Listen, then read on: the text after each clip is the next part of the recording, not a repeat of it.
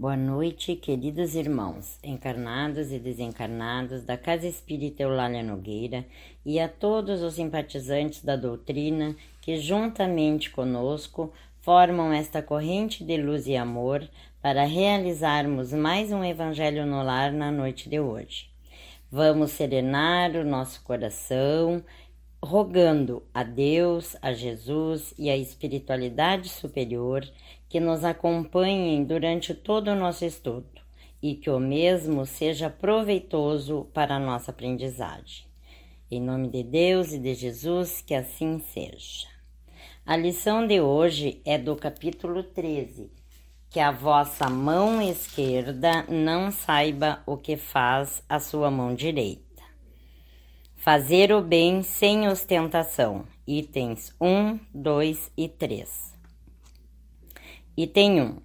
Tomem cuidado para não fazerem suas boas obras diante dos homens, para que elas não sejam vistas por eles, porque assim não serão recompensadas por Deus. Quando derem uma esmola, não façam alarde, como fazem os hipócritas nas sinagogas e nas ruas, para serem honrados pelos homens. Em verdade, eu digo a vocês que eles já receberam a sua recompensa. Quando derem uma esmola, que a sua mão esquerda não saiba o que faz a sua mão direita, a fim de que a esmola fique em segredo, e que Deus, que vê o que se passa em segredo, os recompensará. Mateus capítulo 6, versículos de 1 a 4. Item 2. Uma grande multidão seguia Jesus quando ele descia da montanha. Nesse momento, um leproso veio ao seu encontro e respeitosamente lhe disse: Senhor, se quiser, poderá me curar. Jesus, estendendo a mão, tocou e disse: Assim eu quero, fica curado. E no mesmo instante a lepra foi curada. Depois Jesus lhe disse: Procure não falar sobre esse assunto a quem quer que seja, mas vai mostrar a cura aos sacerdotes, a fim de que ela sirva de testemunho a eles.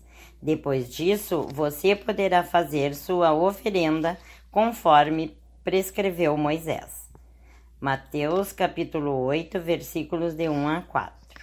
Item 3. Fazer o bem sem ostentação é um grande mérito.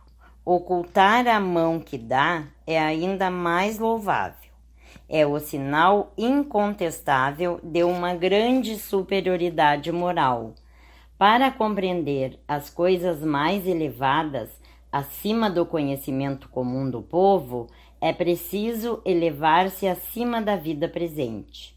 É preciso colocar-se acima da humanidade para renunciar à satisfação que o aplauso dos homens proporciona e preocupar-se somente com a aprovação de Deus.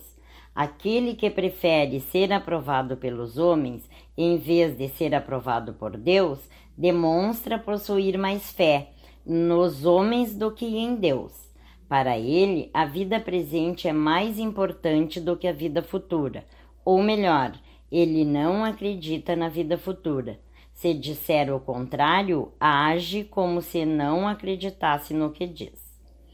Quantas pessoas ajudam apenas na esperança de que essa ajuda tenha grande repercussão, que em público dariam grandes somas em dinheiro e que sozinhos não dariam sequer uma moeda. Foi por isso que Jesus disse: Aqueles que fazem o bem com ostentação já receberam sua recompensa. Aquele que procura sua glorificação na terra pelo bem que fez já pagou a si mesmo.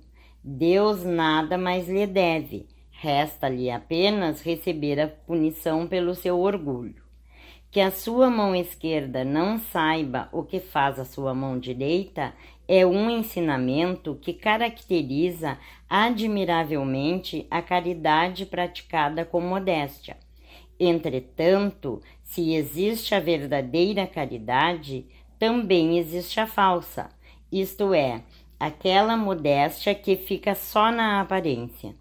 Existem pessoas que escondem a mão que dá, tendo o cuidado de deixar aparecer uma parte da sua ação, na esperança de que alguém observe o que estão fazendo. Ato ridículo em relação aos ensinamentos do Cristo. Seus benfeitores orgulhosos já são desconsiderados entre os homens, imaginem o quanto não serão diante de Deus. Eles também já receberam sua recompensa na terra, foram vistos e ficaram satisfeitos por terem sido vistos. É tudo o que terão. Qual será a recompensa daquele que faz com que seu irmão sinta o peso do benefício recebido?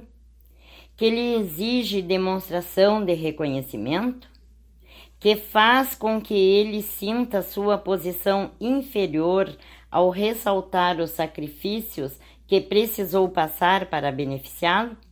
Oh, para esse, nem mesmo a recompensa terrena existe, pois é privado da satisfação de ouvir outras pessoas falando bem de seu nome esse é o primeiro castigo para seu orgulho.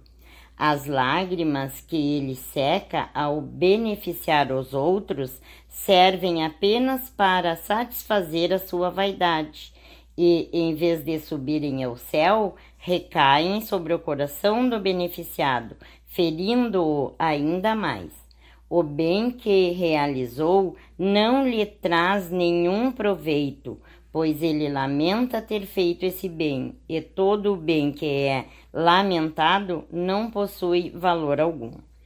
Fazer o bem sem ostentação tem um duplo mérito, pois além de ser caridade material, é também caridade moral. Quem age dessa maneira respeita os sentimentos do beneficiado, faz com que ele aceite o benefício sem ferir seu amor próprio resguardando assim a sua dignidade humana. Existem pessoas que aceitam um serviço, mas recusam uma esmola. Converter um serviço em esmola, pela maneira como ele é realizado, é humilhar aquele que o recebe, e sempre existirá orgulho e maldade em humilhar alguém. A verdadeira caridade, ao contrário, é habilidosa e disfarça de modo sutil o benefício, evitando assim a menor possibilidade de melindre, uma vez que toda ofensa moral aumenta ainda mais o sofrimento do necessitado. Ele também sabe encontrar palavras doces e afáveis que deixam o beneficiado à vontade diante do benfeitor, enquanto que a caridade orgulhosa o humilha. A verdadeira generosidade encontra o seu ponto mais sublime quando os benfeitores, invertendo os papéis, encontra um meio de parecer ele próprio o beneficiado perante aquele a quem está ajudando. É isso o que significam essas palavras de Jesus, que a sua mão esquerda não saiba o que faz a sua mão direita. Bem, meus irmãos, fazendo um breve comentário do estudo que acaba, da leitura que acabamos de fazer, no item 1, o que Jesus quis nos dizer é que devemos fazer o bem pelo bem e não o bem interessado com alardes, com ostentação, porque se assim o fizermos, já teremos a nossa recompensa, que é a aprovação do homem.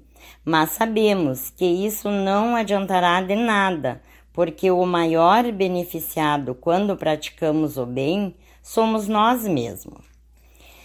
Eu, assistindo umas palestras, achei interessante dois exemplos que foram colocados que que um fala que é, era de um pai que estava desempregado e era época de Natal. E aí ele disse para os filhos que ia no mercado trazer algo para eles comerem. saiu de casa e foi bater na porta do centro espírita. Aí o dirigente o recebeu, ouviu o seu pedido e ligou para uma das irmãs que fazia parte do centro espírita e que tinha assim a mais facilidade de arrumar uma cesta básica. E ela prontamente, né, recebeu a ligação e, e já deu jeito e levou a, a, a cesta básica que ela tinha em casa mas ela teve o cuidado de passar no mercado e pegar várias sacolinhas para que aquele pai chegasse em casa como se tivesse realmente ido ao mercado. E por que, que essa irmã fez isso? Porque o objetivo da caridade é elevar as pessoas e não rebaixar, pois esse detalhe para aquele pai ia fazer muita diferen diferença perante seus filhos. O outro exemplo que ele citou é, aconteceu com o Dr. Bezerra de Menezes, que tinha o hábito de fazer a caridade, né? Dava tudo o que tinha e até foi, foi apelidado o médico dos pobres. Então, certa vez, ele estava saindo da sociedade onde ele trabalhava e um senhor esperava ele na escada onde ele iria passar. E aí pediu-lhe o auxílio.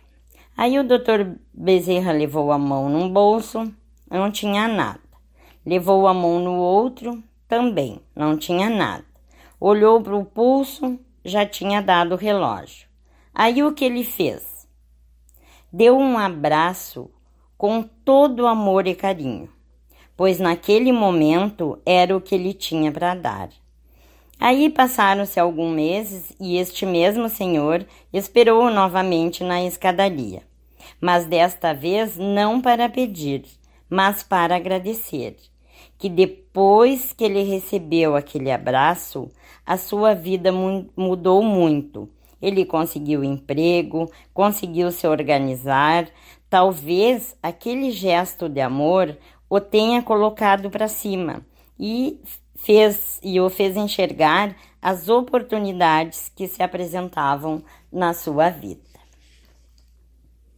Aqui nesses dois exemplos temos a caridade material e a caridade moral. No item 2, quando Jesus curou o leproso e pediu que não contasse nada a ninguém, mas que fosse se mostrar aos sacerdotes, por que Jesus fez isso? Porque naquela época os leprosos eram considerados mortos, riscado dos livros dos vivos, e aí perdiam todos os seus direitos, né? Então eles tinham que se mostrar para os sacerdotes e pedir que fossem recolocados no livro dos vivos para novamente poder estarem aptos a exercer seus direitos de cidadão.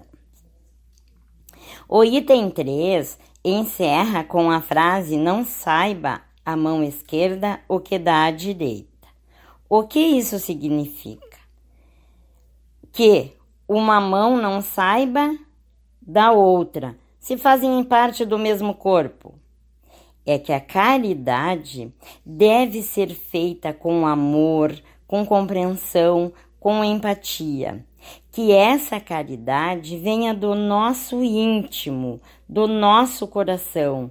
Que tenhamos o cuidado de não menosprezar nosso irmão, que naquela hora está tão necessidade, tão necessitado, pois qualquer deslize só aumentará o seu sofrimento. A mensagem principal desse capítulo é que fazer a caridade se torne tão natural quanto respirar, que a gente nem se dá conta. Sabemos que é difícil, pois somos seres em evolução. Temos os nossos altos e baixos nessa nossa jornada terrena, mas temos que estar vigilantes, sempre no final do dia, fazermos uma análise das nossas ações e mudar para o dia seguinte o que achamos que não somou para o nosso aprendizado e para a nossa evolução.